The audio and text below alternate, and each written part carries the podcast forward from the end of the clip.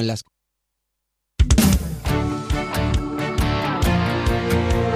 Onda Cero, Granada.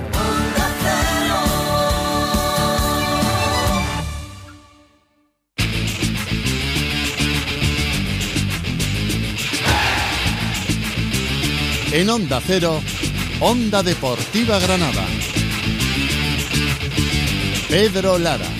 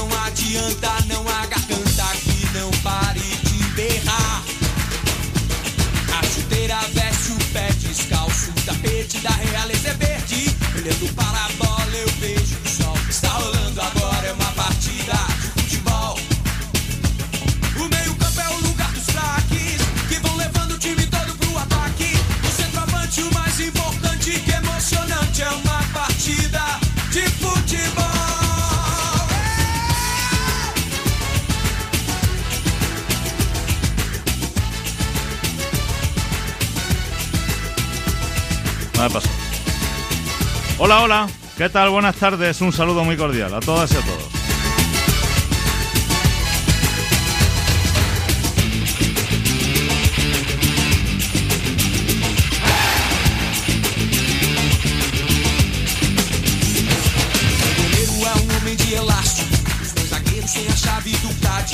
Laterais fecham a defesa. Mas que beleza é uma partida de futebol.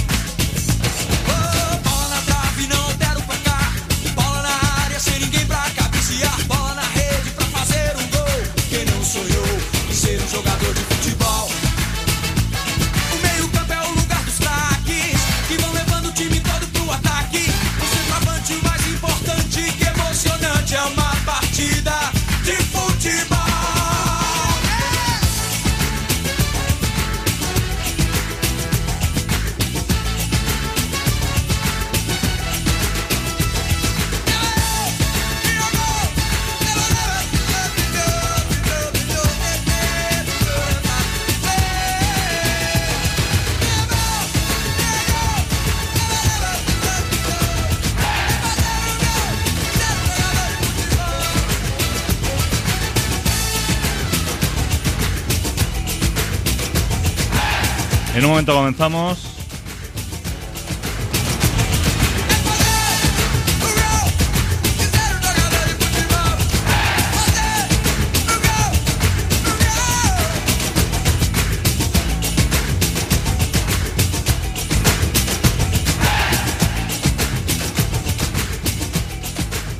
Bueno, vamos a comenzar ya con la actualidad del mundo del deporte, queridas amigas, queridos amigos.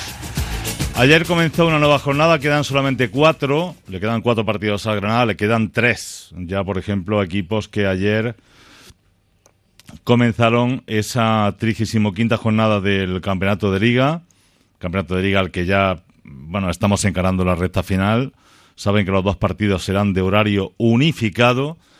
Los de el jueves que viene, estamos ya, esto está acabando ya, Antonio, esto ya te dije que, iba a ser un visto y no visto, ¿no?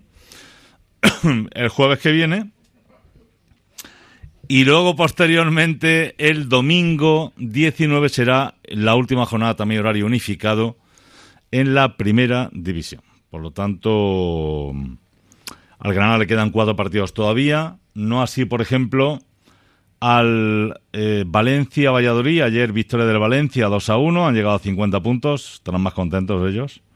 Antonio, que gana el Valencia. ¿eh? 2 a 1 al Real Valladolid. Y el empate a 1 entre el Celta de Vigo y el Atlético de Madrid. Ojo porque el Celta, que teóricamente tiene una plantilla fantástica, ayer de luego sin jugar de inicio los teóricos mejores hombres, Rafiña, Nolito, Dani Suárez, no estaban en once inicial. Y yo creo que ahí Oscar García se está, está jugando demasiado fuerte, ¿no? Eh, en este final de, competición. El Celta ya juega su partido, tiene 36 y tanto Celta con 36, Deportivo a la vez 35 y Eibar 35. A la vez y Eibar todavía tienen que jugar los partidos esta semana. El vez contra Real Madrid, por cierto y el Eibar, que tiene que jugar en casa frente al Leganés, vaya partidito, vaya partidito, se están complicando muy mucho la vida y le han dado opción a Mallorca y a Leganés, el español después de la última derrota, prácticamente ya es equipo de, segunda división, pero Mallorca y Leganés tienen opciones reales de permanecer en primera división y tenemos un final de liga muy apasionante. ¿La victoria del Valencia afecta al Granada? Muy relativamente. Yo pienso que no. Yo creo que, el Granada tiene eh, la mira puesta, primero, en celebrar la permanencia. me parece muy bien. Ya os dije que en su momento, he dicho en varias ocasiones, que lo de celebrar la permanencia me parece, sinceramente, un objetivo bastante pobre. Pero eh, bueno, hay que hacerlo porque es un club modesto del que estamos hablando y, y es un club que, que, que, una consecución de ese calibre siempre es eh, festejable, ¿no? Por lo tanto, ante eso, nada más que decir, ¿no? Pero bueno, hay cuatro puntos de diferencia respecto a Granada y la, y la Real Sociedad y por lo tanto el partido de este viernes será súper apasionante, ¿eh? súper intenso, porque imagínense ustedes que el Granada gana a la Real y se colocaría a tan solo un punto de la Real Sociedad ¿eh? y a solo un punto, porque el Atleti Bilbao de ganar igualaría esta semana, igualaría a 51, es decir, el Granada de ganar en la noeta se colocaría Antonio a solo un punto. Escucha, esto es importante, ¿eh? A solo un punto, tú que eres un buen aficionado al fútbol, a solo un punto de la posición europea. A solo un punto. ¿eh? Es algo muy importante. Luego, oye, Quedan tres jornadas. Un partido de ellos es el Real Madrid. No va a ser fácil el partido del Real Madrid en Granada, ¿eh? Con independencia de que, bueno, de que es verdad que la relación entre el Granada y el Real Madrid debe ser buena por muchos motivos y tal. Bien, vale. En cuanto a lo que pueda ocurrir de futuro, eso no quiere decir nada. Es decir, Real Madrid tiene que entender que el Granada, si se está jugando la vida, la posibilidad histórica de poder jugar UEFA, pues lógicamente se lo tiene que dejar todo. Otra cosa bien distinta es que eh, el viernes se pierda en Anoeta contra la Real. la Real es mejor equipo de Granada, lógicamente, en teoría. Tiene una plantilla bastante buena, de jugadores con una calidad individual bastante buena, con un presupuesto muy superior también al del Granada. Y si se pierde allí, pues como normal, hombre, el asunto de la UEFA ya habría prácticamente que olvidarlo. ¿eh? Sería siete puntos después de quedar solamente en juego nueve, nueve ¿no? Tres partidos, en fin no había nada que hablar, pero se puede dar que el Granada gane en Anoeta, a la Real, y se sitúe a solo un punto ¿eh? de esa séptima plaza, a falta de nueve puntos en juego. Es verdad que un partido contra el Real Madrid, que vamos a ver qué pasa, pues yo al Real Madrid últimamente lo estoy viendo ganar con mucha dificultad y siempre a base de penaltis, ¿eh? Algunos de ellos un tanto discutible. Bien, es verdad que a todos los grandes le pitan penalti discutible, estoy de acuerdo. Pero el último de, de San Mamés fue discutible, no me lo vayáis a discutir. ¿Eh? Hablando de discusiones, ¿no? No me discutáis que el penalti fue discutible. Es así. Eh, pero ganó y ganó 1 a 0 y de aquella manera. Y luego lo otro y tal, en fin, bueno, lo que pasa en el fútbol. Y luego queda el partido de Mallorca. Muy probablemente ya para esa altura el Mallorca es posible que esté descendido. ¿eh? Eso no le gusta escuchar la Paga Aguilera, pero eso puede ocurrir, ¿vale? Y luego el último partido que se jugaría en Los Cármenes frente al Atlético de Bilbao.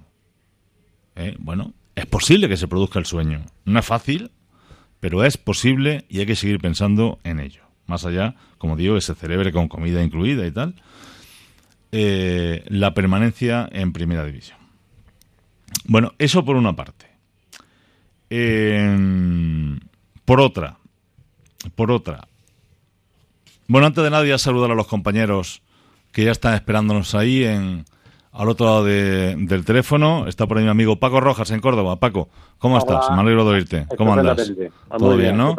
García Montero, don Francisco. Ahora, presente. Me alegro mucho de escucharte. Igualmente. ¿Eh? Un abrazo a todos. Vale, un abrazo, Paco. Y ha llegado también mi amigo Santiago Benítez Pérez. Don Santiago, ¿qué tal? ¿Cómo Hola estás? Pedro, ¿qué tal? Buenas tardes. Me alegro de oírte. ¿Cómo estás? Igualmente. Muy bien. Bueno, eso por ahora. Luego llamaré al amigo Daniel Sánchez. Ya para completar la tertulia del día de hoy. Además de eso, además de eso ya saludar a los contertulios. ¿Qué más asuntos eh, tienen fuerza en el día de hoy? Bueno, ya os dije que, eh, no lo comenté ayer, el almuerzo de, de, de hermandad ¿eh? de la plantilla de Granada, su entrenador, el cuerpo directivo, en fin, toda la gente que tiene peso en, el club. Los horarios unificados, que ya habéis dicho, jornada penúltima, jueves 16 de julio, aún por conocer el horario, que creo que todavía no ha salido, salvo que me digáis lo contrario vosotros, queridos contertulios, creo que no ha salido todavía.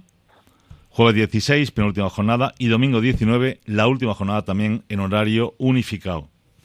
Domingo 19 de julio. Eh, y luego entramos ya de lleno en el asunto de planificación del equipo de cara a la próxima temporada. Y sobre todo con un nombre propio, el nombre de Ruiz Silva, el guardameta portugués del Granada, que es el principal activo del club. Yo diría que incluso, incluso y junto a un jugador como Domingos Duarte, que parece que tiene también algún canto de sirena, por ahí y no me extrañaría que pudiera llegar a final de temporada alguna oferta por él. Ya el club determinaría qué hacer con ese futbolista. Pero Ruiz Silva, a Ruiz Silva le queda solamente un año de contrato. Y eso, eso es un inconveniente para sentarse a negociar. ¿Eh? Hay quien ha dicho por ahí el Granada, da igual, remite en el tema Ruiz Silva a la cláusula de rescisión. Y eso, sinceramente, que puede que sea verdad, pero me da la sensación de que es una verdad a medias. El Granada, que tiene su economía en un estado de saneamiento eh, importante, bien periodificados sus pagos, por los traspasos, por la cantidad que tiene que pagar por las opciones de compra sobre futbolista, pues el caso de Gonalons, el caso de Fulquier, imagino que estará pagando todavía los 3 millones de traspasos de Darwin Machís y tal. Bien, eso lo tiene periodificado, lo tiene ordenado. Y, sus ingresos pues van mm, dedicados en una parte a todo ese tipo de, de- de compromisos contractuales.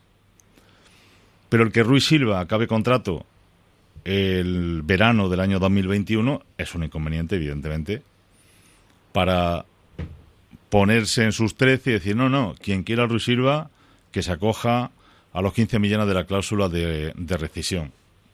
Cuando eso, en el fondo, los que están en este mundo del fútbol y conocen las finanzas y cómo se mueve todo eso, en el fondo saben que eso no, es así. Y que Ruiz Silva, 15 millones no es su precio de mercado. Máxime cuando tenemos una situación absolutamente extraordinaria,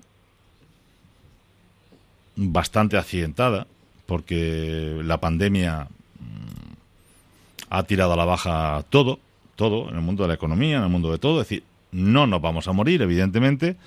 Creo que, que, que, el español, España, que es un país magnífico, que tiene una gente sensacional, es capaz de salir adelante a pesar de sus de los políticos del gobierno y de la oposición, ¿eh? da igual, donde tiremos. Y la gente la gente sale para adelante. El español es un español sobrevivió a la posguerra, a la Segunda Guerra Mundial, a Franco, se ha sobrepuesto a todo. ¿eh? Al comunismo, al fascismo, ha, podido con todo, siempre, ¿no? Y evidentemente a los 40 la gente se moría de hambre. Ahora hemos tenido una pandemia con, con, con comida de sobra en las casas. Por ahora es así. Y papel higiénico que no nos ha faltado. El papel higiénico yo pensaba desde el principio la gente mm, está haciendo acopio de papel higiénico pues se está cagando, así. De miedo y de susto. No, no podía ser de otra manera. Luego ya se, se fue la moda y ya pudo uno comprar papel en los supermercados. Es decir, todo ha ido a la baja. Y también el fútbol. El fútbol es una actividad perfectamente prescindible. Imprescindible para muy pocos, pero prescindible para muchos. Y todo ha ido a la baja. Entonces, pensar que ahora este verano alguien va a pagar 15 millones por Luis Silva, eh,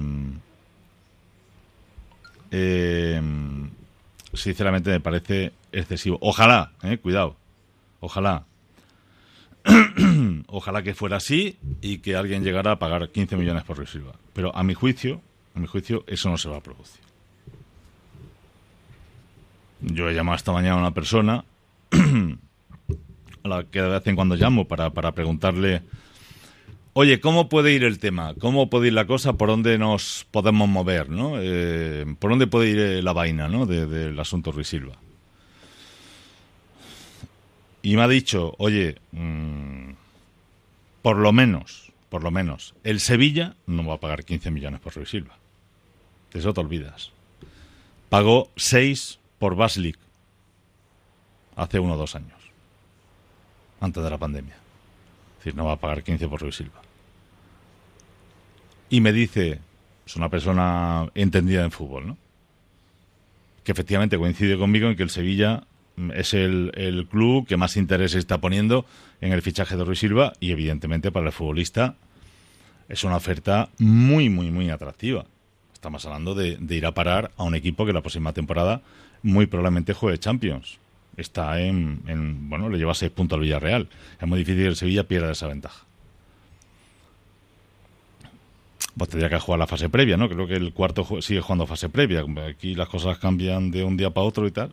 Se supone que sí. Pero bueno, lo más normal es que Sevilla esa fase la pase y se pueda meter en, en la fase de grupos de Champions. Que ojo, ojo, supone un sobreingreso a un club como el Sevilla de 40 millones de euros. ¿eh? Ojo. Que de un presupuesto que este año presentó el equipo sevillista de 215 millones de euros, le suplementas 40 más, le pegas un subidón impresionante. Entonces, a lo que voy, yo dudo mucho que alguien vaya a pagar los 15 millones por Luis Silva.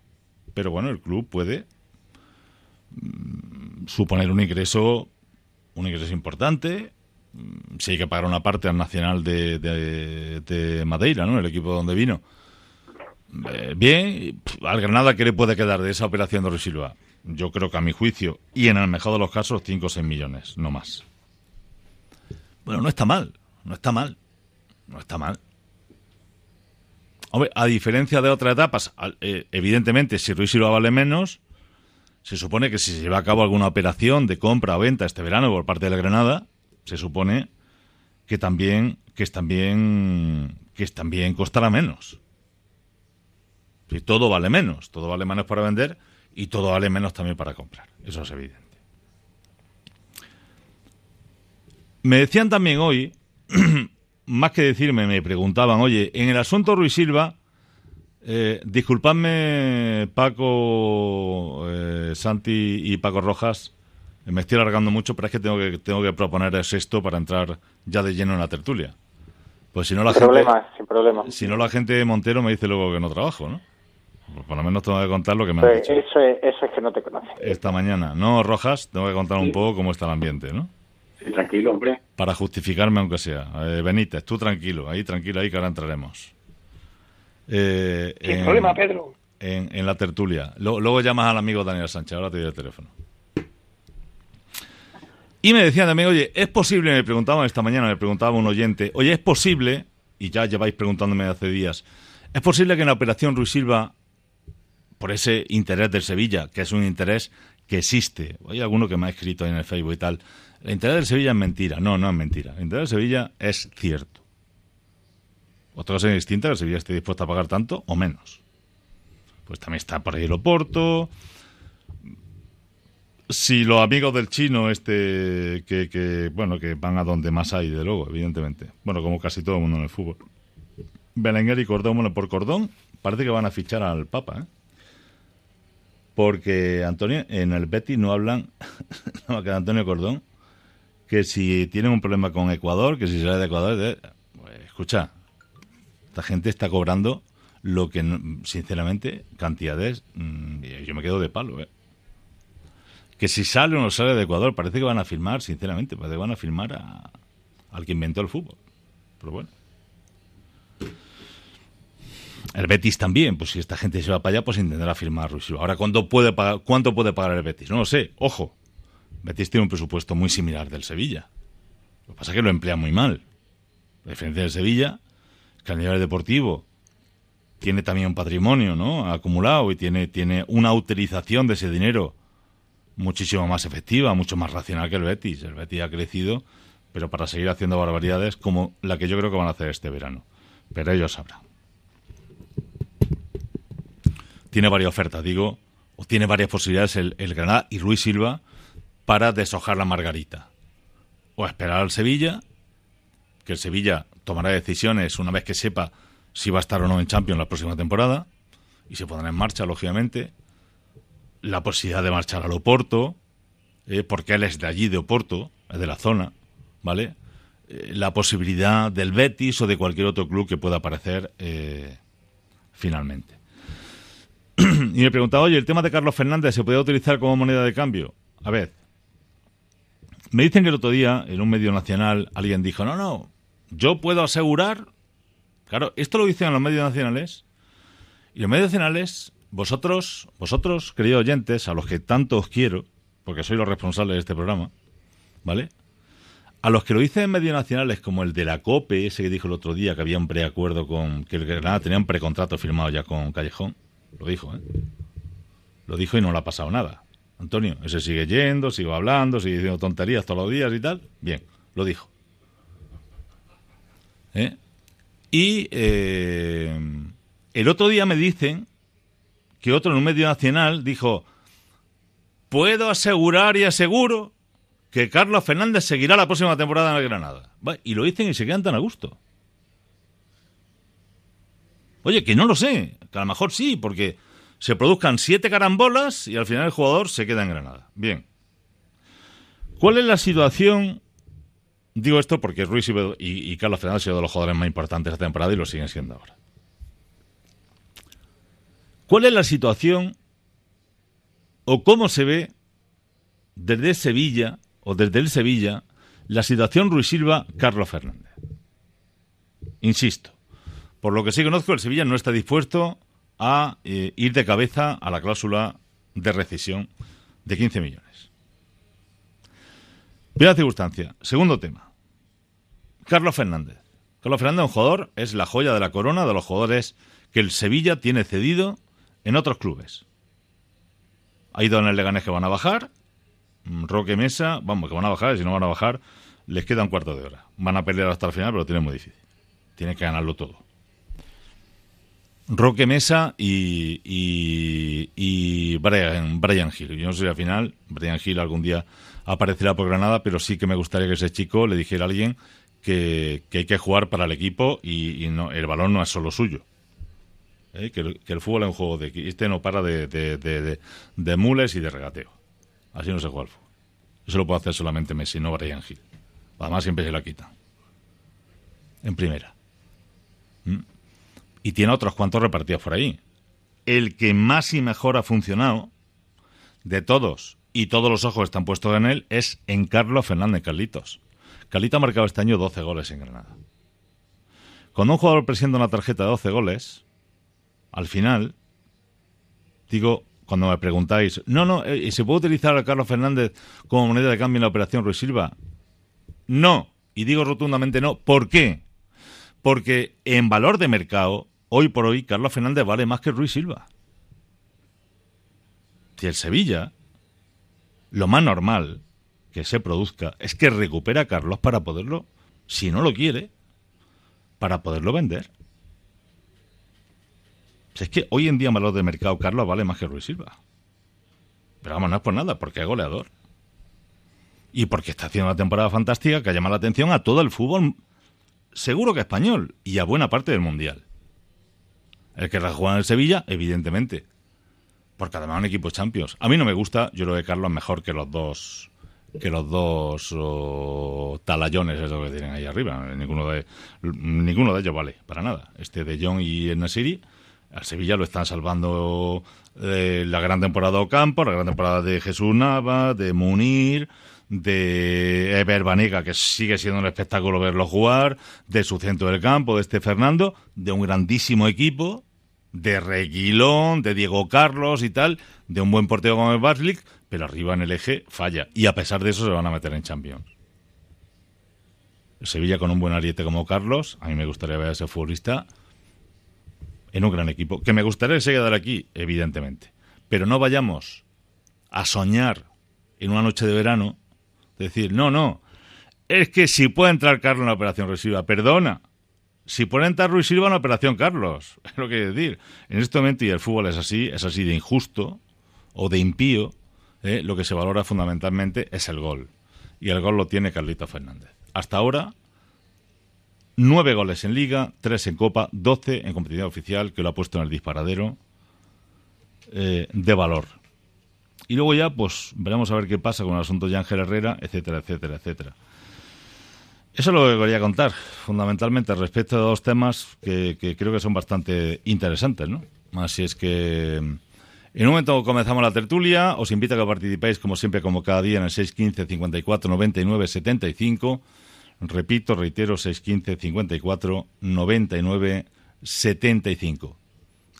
Así que entramos en ella y, y, os vuelvo a saludar, Paco García Montero, Paco Rojas y, y Santiago Benítez. ¿eh? Así es que idme contando lo que opinéis al respecto de lo que he dicho o al respecto de cualquier otra cosa que queráis opinar. Bueno, una, cosita, el cuarto el cuarto clasificado se juega directamente ya. ya, ya, no hay, ya, no hay, previa, ¿no? Ya no hay previa. Bueno, pues son 40, cerca de 40 kilos más, así para, para empezar a hablar. Hombre, yo digo una cosa, si Ruiz Silva al final le va a reportar 4 millones a, o 5 a Granada limpio, hmm. hombre, también podría pensar Granada en dejar de ser un, hacer un esfuerzo y dejar de ser un equipo mediocre o normalito ¿eh? y, y, ahí por la renovación de Ruiz Silva, que quedarse con Ruiz Silva. Es que pues, al final Granada 4 o 5 millones tampoco le va a suponer. Para eso sí puede traspasar Duarte. Sí, bueno, Ruiz Silva, tiene, eh, Ruiz Silva tiene encima de la mesa la renovación de hace ya mucho tiempo. por eso y, no, y, no, y no ha firmado. el, problema, Pedro o Paco, es cuánto le ponen encima de la mesa al otro equipo, ¿no? ¿Cuál va a ser el sueldo de, Ruiz Silva que el Granada seguramente no puede apagar? Lo que está claro es que el Granada tiene... Para mí el problema es que el Granada necesita el dinero que no tiene y tiene jugadores que también lo necesitan y no sé si la combinación de las dos cosas le... ¿Pero por qué, ¿pero por qué le hace falta dinero a la Granada? Es, bueno, es, evidente, evidente, Pedro. le a falta dinero porque... ¿Por qué? ¿Por qué? A ver. Pues porque el inversor, el propietario del club, no, no, no colabora en la creación de un presupuesto mediante las diversas fórmulas jurídicas que hay. O sea, el Granada es autosuficiente con sus ingresos desde los últimos años y a mí se me antoja pues, lo que, lo que estáis diciendo. Si, si el Granada consiguiera, con el dinero de Ruiz Silva, eh, ejercer la cláusula de Gonalons. No, no, si es que la va a ejercer, escúchame, Paco, Paco, Paco, escúchame. Yo, según lo que yo conozco y sé, el Granada tiene eh, tiene perfectamente asumido eh, esos pagos sin necesidad de vender a nadie. Bueno, pues sí, eso sirve para, para Gonalón, para Fulquier y además pero que no es necesario que no es necesario que no es necesario el dinero que tenemos es para eso y luego no podemos fichar a nadie más pues será necesario tener ese dinero. Hombre, sí, sí. Si el dinero que tienes para Gonalón, ya, tienes para Fulquer, te lo puedes gastar en fichar otro portero en condiciones. yo ya te dije ayer en televisión en tu programa que me encantaría que Lunin fuera cedido al Real Madrid, al, del, Real Madrid al Granada. Creo que un portero. Pues eso, sería, una, sería una cesión, no, no habría que comprar nada. Sería una cesión, pero bueno, habría que pagar ficha. Eh, habría, habría que, para mí se me antoja fundamental fichar un buen lateral izquierdo que si tenemos dinero, pues tenemos un buen portero y tenemos dinero para fichar un buen, delante, un buen lateral izquierdo, sería excepcional. Un centrocampista organizador de juego, que no podemos vivir de, de, de, de Gonalons y de las lesiones de Montoro. Ahí se va a quedar, eh, se va a quedar libre uno que creo que, que le iría a Granada fenomenal que a Peña. por, ejemplo, Beñal sale libre, por ejemplo. Eh, yo creo que Beñal viene ya de vuelta en el fútbol, pero hará cosas buenas. Yo también, seguramente. Yo, también, yo también lo pero, Pero hay jugadores que vienen de vuelta que viene de vuelta y da un buen rendimiento. O sea que venía con, con ir compartiéndolo con Montoro y entre los dos, hmm. yo creo que pueden ser una temporada bastante buena. Es que no puede aspirar tampoco. Es que, si no tienes dinero, ¿a qué vas a aspirar? Podría ser. ¿Ha llegado Daniel Sánchez? Daniel. espera, espera, un momento, un momento, Montero, que saluda a Daniel solo. Hola, Dani. ¿Qué tal? ¿Cómo estás? buenas tardes. sí, adelante, adelante, Simplemente termino y dejo, dejo a mis compañeros. No, no, tranquilo, tranquilo, si estás, estás muy bien. Si, si, si fuera posible con, mm, asumir y, adquirir 5 o 6 millones de euros para reforzar esos puestos clave, fundamentalmente un medio centro organizador y un lateral izquierdo. Y luego, además, consiguiéramos del Sevilla, además de ese dinero, mantener a Carlos Fernández, yo creo que la operación es redonda para... Yo creo que mantener a Carlos Fernández, a mi juicio, es imposible. Bueno, eh, te estoy diciendo lo que, lo que pido. A ver, a mi, a mi juicio, a ver si mañana, digo a mi juicio, a ver si mañana por circunstancia, eh, Carlos sigue en Granada porque el Granada haga un esfuerzo o, pueda hacerlo. Que al Sevilla le haga más falta el portero. No, que, vaya, sí, claro. vaya por un delantero centro a nivel europeo. Yo lo veo, voy a voy a quitarlo de imposible por altamente improbable, como dice A mí me dicen que el Como dice Simón, ¿no? ¿No dice Simón eso? Altamente, una probabilidad baja. A, mí me dicen que... Antonio, no dice eso, tú que ves... Tú que ves la tele, Antonio, el, Simón no dice eso, una probabilidad baja, ¿no? Yo lo veo una probabilidad bastante baja. Pedro, que Mariano va a jugar en Sevilla el año que viene. ¿Eh? Yo creo que, esa, que Mariano va a jugar en Sevilla el año que viene, a mí me dicen. Y si eso es así, eh, puede no hay incompatible, no, hay incompatible con, con Carlos. ¿eh? No, no sí, pero Pedro, la, la, política del Sevilla, ya sabes tú la que es, ¿no?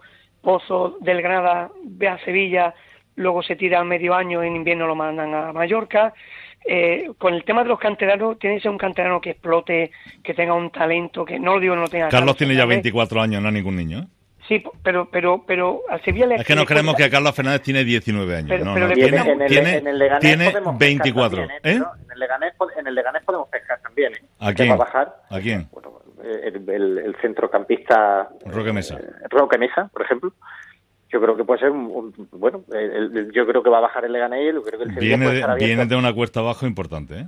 bueno bueno sí sí pero vuelvo a decir lo mismo. Estamos de acuerdo no tenemos, no tenemos dinero y no queremos ni a Roque Mesa ni a Beñá ni nada dime tú en el mercado sin dinero que vas a traer entonces no que estoy de acuerdo estoy de acuerdo contigo Paco con tu planteamiento. Quiero decir que, que la labor de una dirección deportiva a ver la dirección deportiva que la está encarnando a la perfección Fran Sánchez pero que tiene el refrendo definitivo de Diego Martínez. Si Diego Martínez continúa y no tiene una oferta mareante este verano para salir, ¿eh? cuidado que esa es otra. Que ya han tirado la caña desde Valencia, a ver en qué queda todo ese asunto. ¿eh? ¿Eh? A ver qué queda todo este tema, porque eso está ahí. Eso está ahí. ¿Son rumores y al final no se va a producir ninguna realidad? Es probable. Pero el Valencia no da con la tecla con un entrenador. Y el otro día, tácticamente Diego le da un repaso al Valencia acojonante. Eso ha salido ya en Valencia y vamos a ver si es verdad o no es verdad. Mm, ojalá que no sea verdad.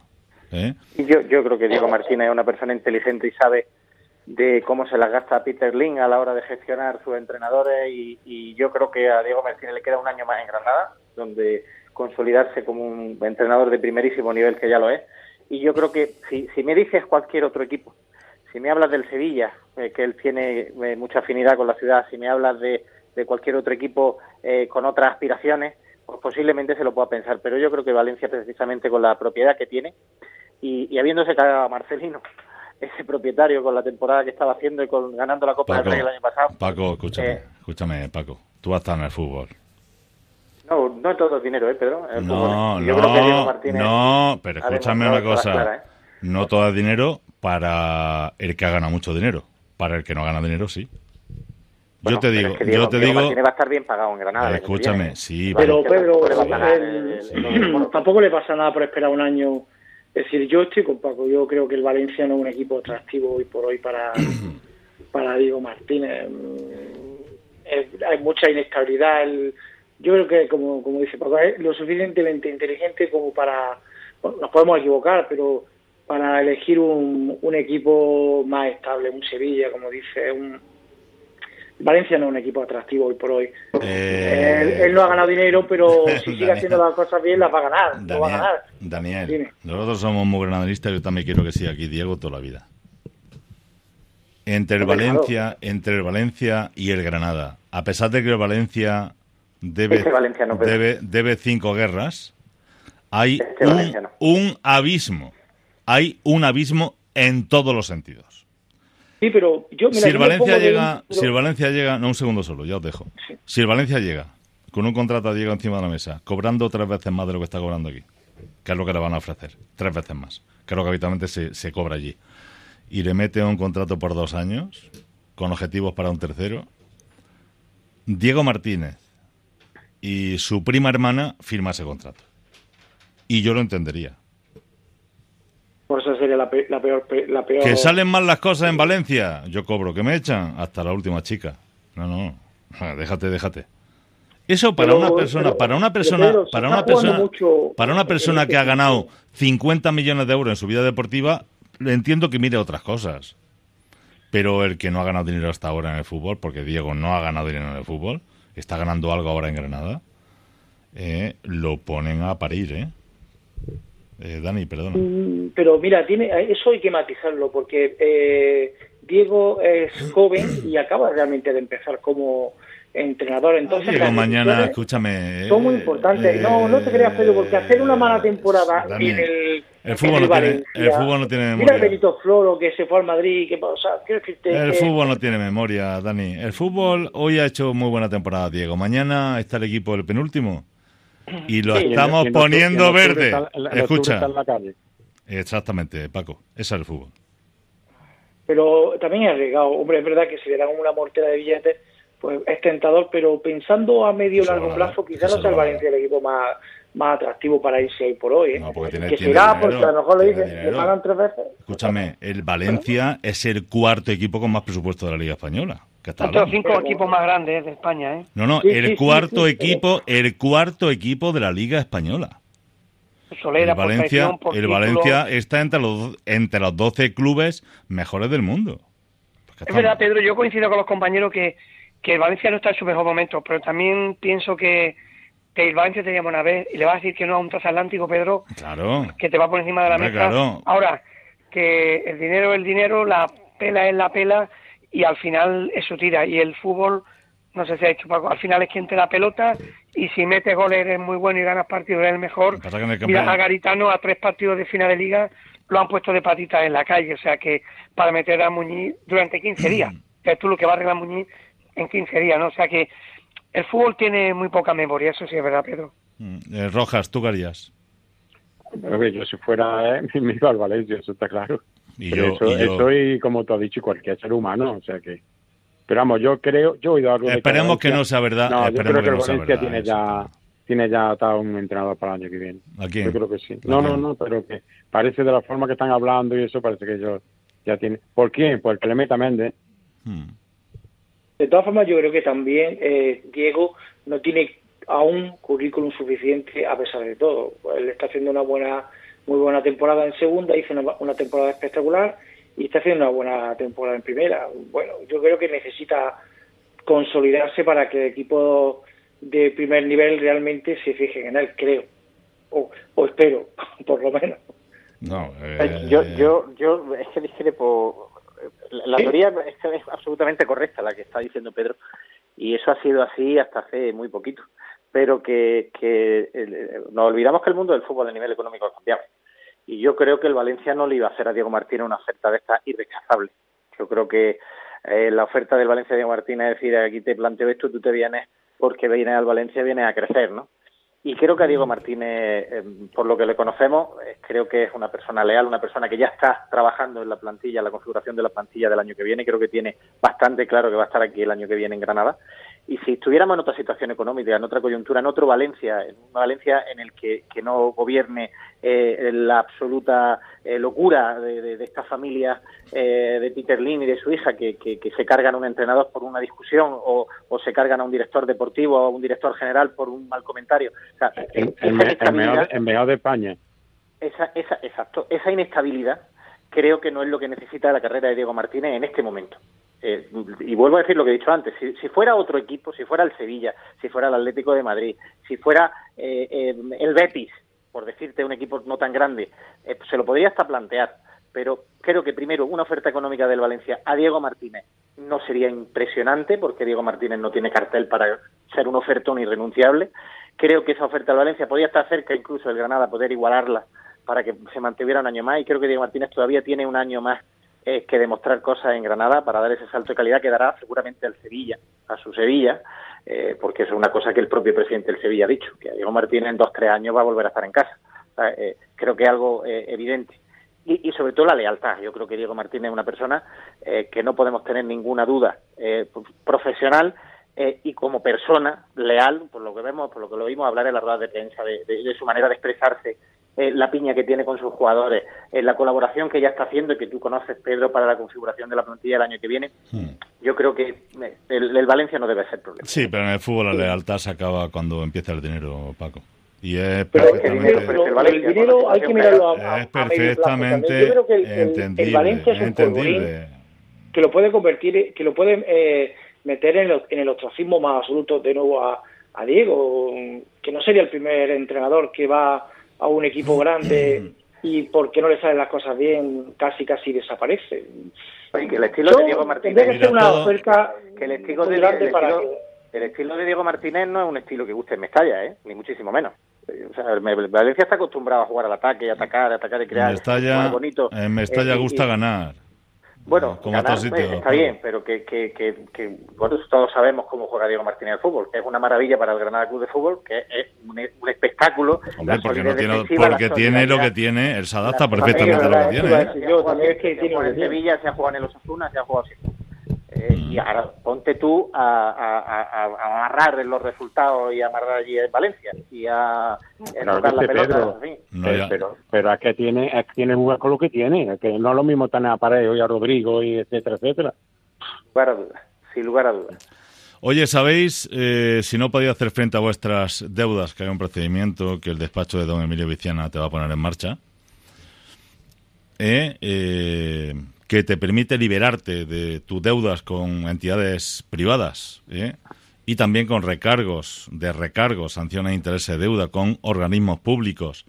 Estoy hablando de Hacienda y Seguridad Social, con quien puedes liberarte de un porcentaje importante de sus deudas, vez también que te puedas liberar de la hipoteca mediante la entrega del bien sin tener que pagar nada más. Si eres trabajador por cuenta ajena, autónomo, titular de una pequeña empresa, tienes la posibilidad de eliminar esas deudas con un procedimiento ágil y efectivo el procedimiento de la ley de la segunda oportunidad, que don Emilio Viciana conoce, que es especialista en él, y que te lo voy a poner en práctica para que dejes atrás y olvides tus deudas y puedas comenzar de nuevo. Entra en su página web, abogadosengranada.com.es, repito, abogadosengranada.com.es, ponte con, en contacto con el despacho de don Emilio Viciana y a partir de ahí podrás comenzar de nuevo.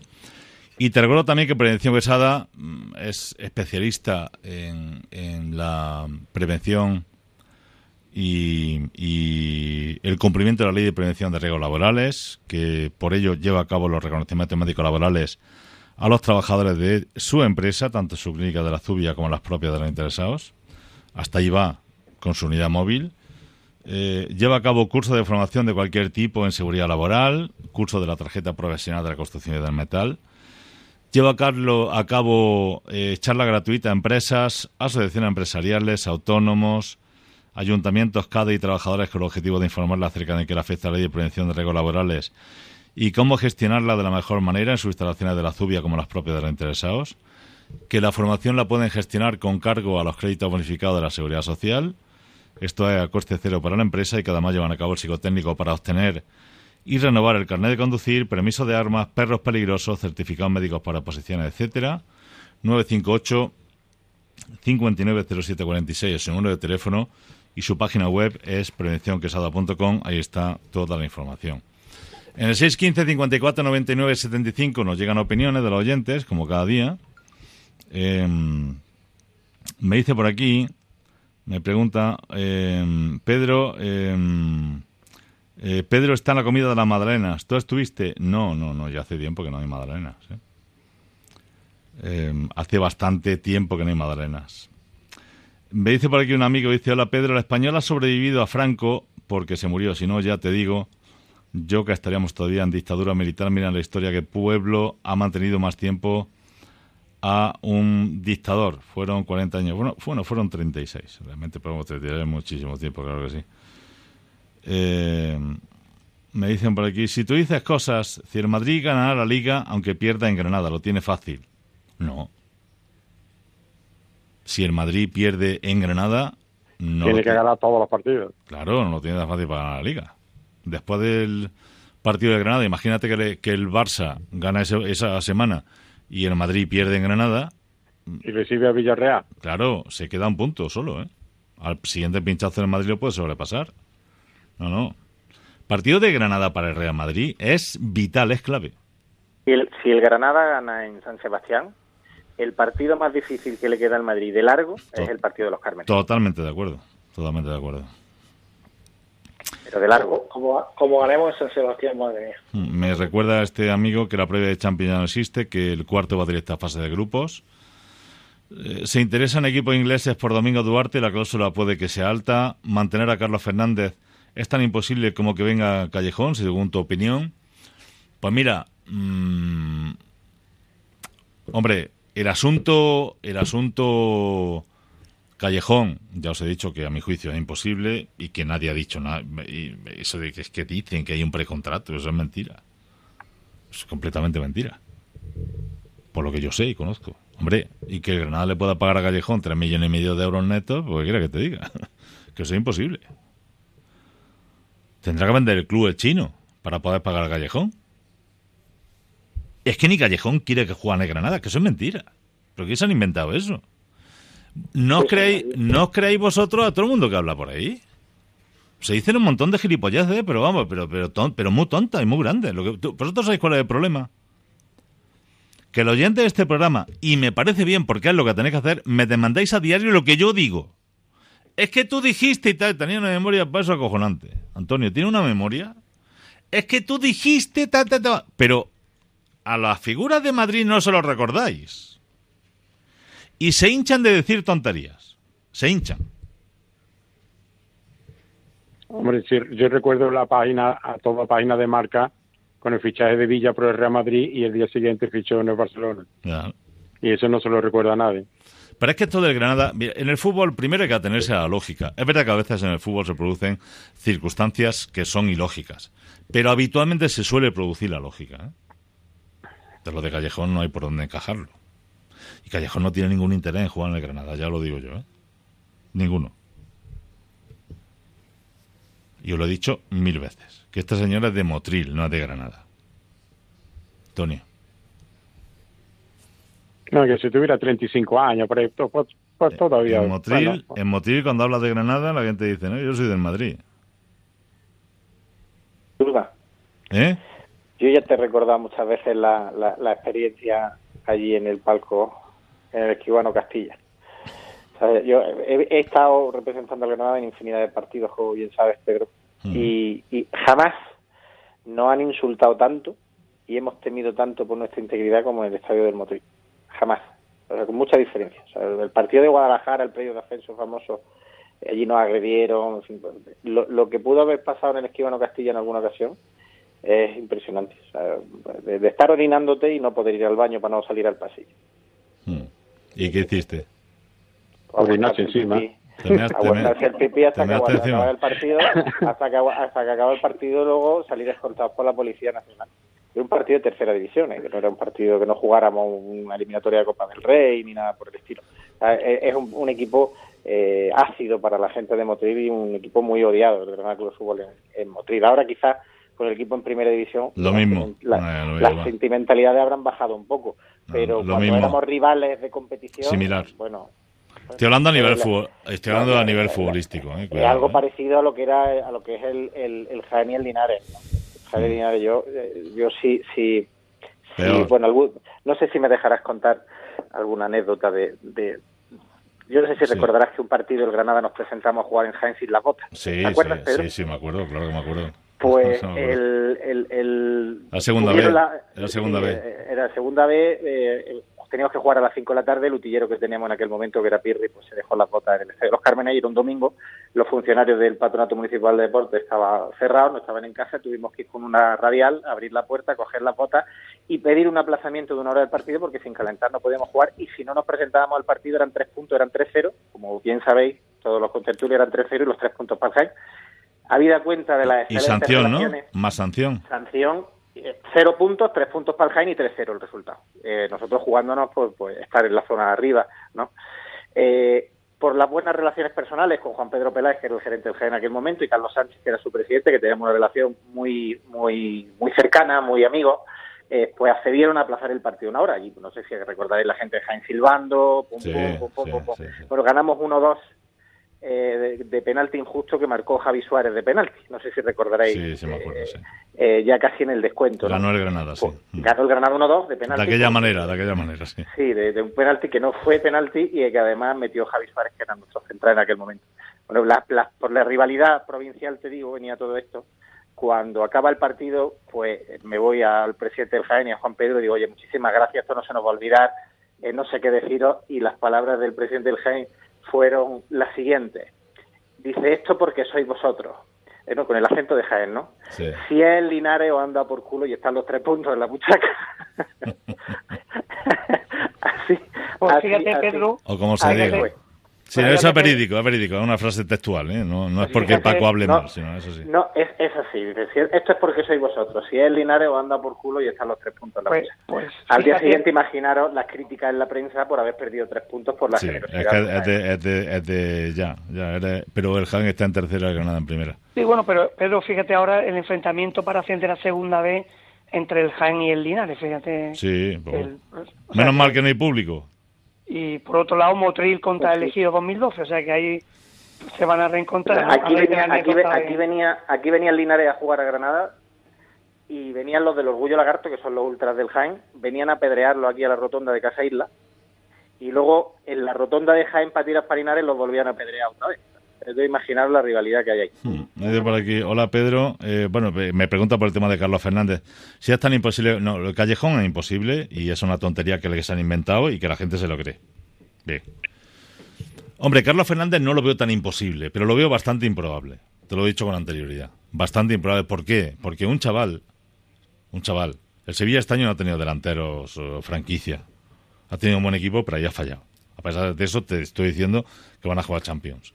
Muy La salva Lucas Ocampo la temporada también en Sevilla, ¿eh? Exacto, que es un jugador descomunal. Y que, está hablando de que va a acabar en el Madrid, cosa que no me extrañaría. Y me gustaría por el Madrid porque creo que es un grandísimo jugador. De venir metiendo 5, 6, 7 goles, ya lleva 13 o 14 en el Sevilla y, y la verdad es que es increíble. ¿eh? Pero eso es fútbol. Y el que venía de figura, que costó 20 millones de euros, que es Rení, pues ni la, ni la ha olido. Eh, Ronnie López este, ¿no? Ronnie López.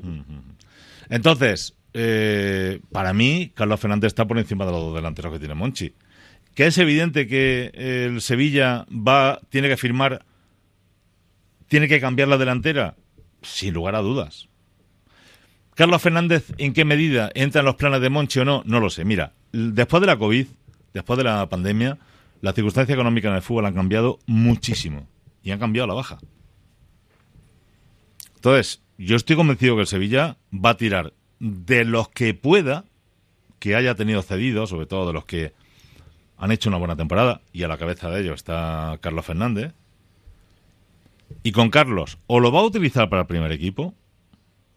Ten en cuenta que ahora mismo Sevilla no tiene ningún jugador nuevo de cantera y tal, y para ellos la cantera es muy importante. ¿eh? Ellos viven mucho de eso. Es lo que le ha dado la grandeza al Sevilla, y una buena dirección deportiva de Monchi, eso está claro.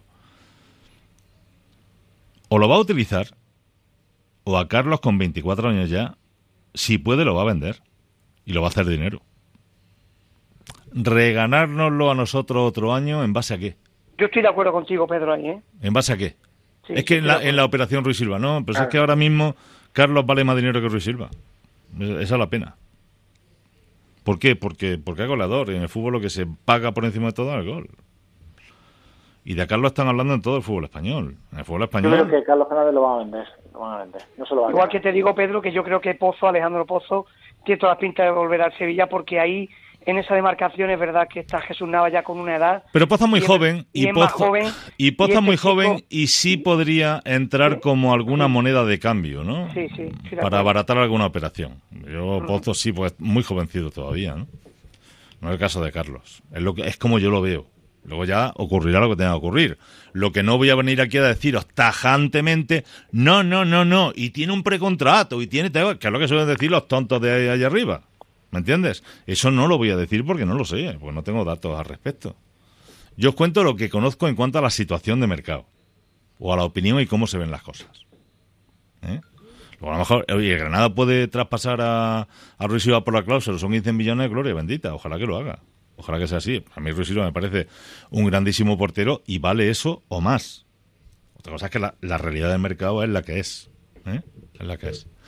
Bueno, eh, voy con las últimas opiniones. Eh, ya os recuerdo que Emilio Viciana tiene un procedimiento, si no puedo hacer frente a tus deudas, que permite liberarte totalmente de las deudas generadas con entidades privadas, mm, además de recargos, sanciones, intereses de deudas con organismos públicos, que te permite liberarte también ese procedimiento de un porcentaje importante de las deudas que tengas con Seguridad Social y Hacienda, y también de la hipoteca mediante la entrega del bien sin tener que pagar nada más si estás en paro, eres autónomo, eh, trabajador por cuenta ajena, titular de una pequeña empresa, eh, estás con la posibilidad de poder comenzar de nuevo llamando a don Emilio, a don Emilio Viciana. ¿Y dónde está su teléfono? ¿Dónde está toda la referencia? En su página web, abogadosengranada.com.es. Repita, abogadosengranada.com.es. Ahí tiene el teléfono y don Emilio te va a dar la posibilidad de poder comenzar de nuevo porque verdaderamente te lo mereces, querida amiga, querido amigo. Bueno, me dice por aquí, vamos a ver, em, dice, si tú dices cosas que según tú es imposible, que eso habría que verlo, yo digo que es imposible que Diego Martínez se vaya a Valencia. No. Yo no he hablado de Diego Martínez, lo ha hablado un periodista de Valencia. Varios medios de Valencia de Diego Martínez, no yo. Yo me estoy haciendo eco de eso y en base a eso hablo de esa posibilidad. No he dicho que haya ningún precontrato ni ningún interés manifiesto, lo que se está barruntando y comentando en Valencia. Yo lo he dicho así. No hay nada cierto, solo que se ha comentado. Nada más. Hola Pedro, hoy Diego Martínez es el entrenador idóneo para el Granada, por encima de Guardiola, de Zidane y hasta de Mourinho. Ninguno de estos tres habría conseguido con el Granada lo que ha conseguido Diego. Ninguno. Estoy totalmente de acuerdo. Diego es nuestro entrenador idóneo, el mejor que podíamos tener. Y ojalá que no se vaya nunca, de verdad. El, que saliera Diego algún día de Granada, y por supuesto este verano, Dios quiera que no, sería la peor noticia que podría tener Granada. Pedro se va, Diego a Valencia, te lo firmo, que lo sepas, querido amigo. No, no hay nada firme y espero que no se produzca. Pero son los comentarios que hay en Valencia. Nada más. Hola Pedro y compañía, pero ¿quién es Callejón? ¿Qué hizo en el fútbol? Ah, sí, montarse en el caballito con Moriño. Me recuerdan. Hola Pedro, tienes razón, el Granada es el éxito de Diego. Si la próxima temporada está aquí, sería estupendo. Tendrá muchas novias, incluso el extranjero, del extranjero al terminar la temporada. He oído que a Carlos Fernández lo quiere Lopetegui de tercer delantero. Es que es muy probable. Es muy probable. Que se quede en Sevilla, es lo lógico. Señor Montero, no todos los motileños y sus anejos nos sentimos nos, nos sentimos al Granada. Me lo hizo motileño. Como en todos los sitios existen descerebrados. En la costa del sienta de Granada y si ese sentimiento no es mayor, alguna culpa tendrán los de la capital. Bueno, eso es otro tema. Querido amigo motileño, es otro tema. Que futbolísticamente, que estoy hablando futbolísticamente hablando.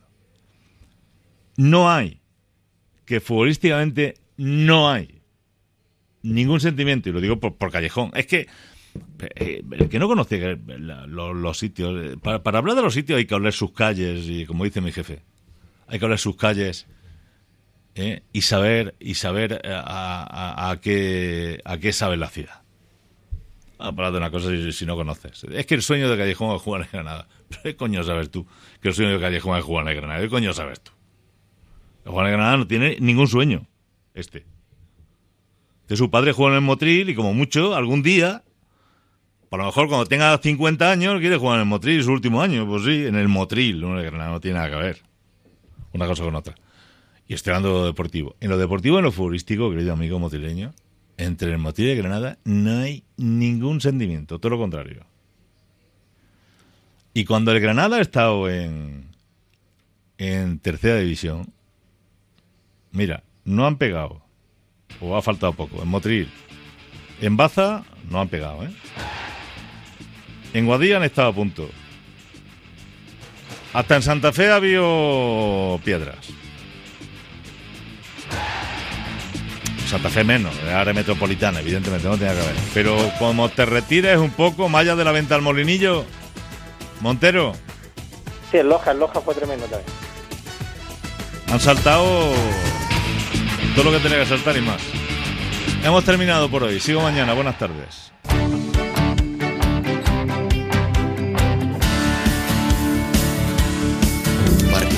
Últimas compras antes de salir de vacaciones. Coche de detrás arranca y crack. Este verano tu coche no puede fallar y tu seguro aún menos.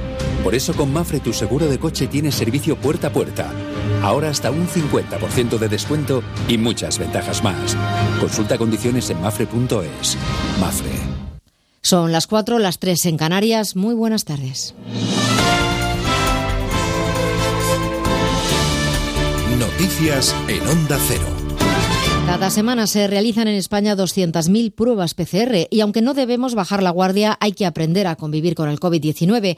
Petición de Pedro Sánchez que este mediodía ha hecho un llamamiento a la calma y a la responsabilidad ante los brotes que están surgiendo. El presidente del Gobierno, que sigue con su ronda de contactos en busca de apoyos para el Fondo Europeo de Reconstrucción, insiste en que tenemos que aprender a vivir en la nueva normalidad. No hay riesgo cero.